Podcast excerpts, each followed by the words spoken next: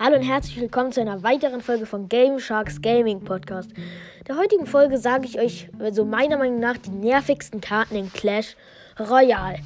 Fangen wir auch direkt an mit, also da gibt es jetzt keine Plätze, ich nenne jetzt einfach alle nervigen Karten. Machen wir, fangen wir an mit Infernoturm.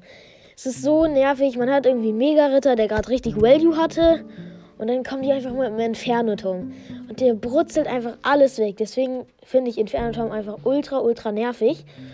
Und ja, äh, machen wir weiter mit der nächsten nervigen Karte und das ist Ofen.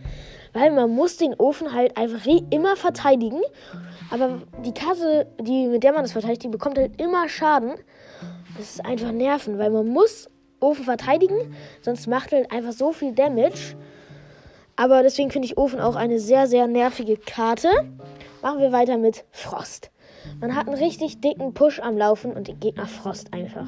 Frostet einfach. Auch wenn es den Push nicht unbedingt auffällt, es nervt einfach, wenn der Gegner dann Frost setzt. Es ist einfach nervend. Finde ich. Machen wir weiter mit Feuerwerkerin. Weil sie einfach.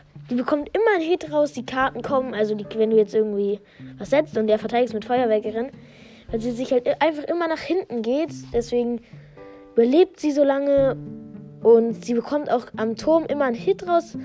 Das Einzige, was ganz nice ist, wenn der Gegner Feuerwerkerin spielt und sie aktiviert da mit ihrem so, weil nachdem sie ihre normale Rakete pufft das ja nochmal so auf, wenn es damit den King Tower activated.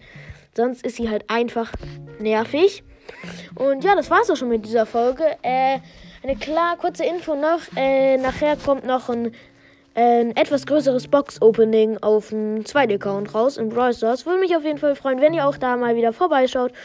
Und ja, ciao, ciao.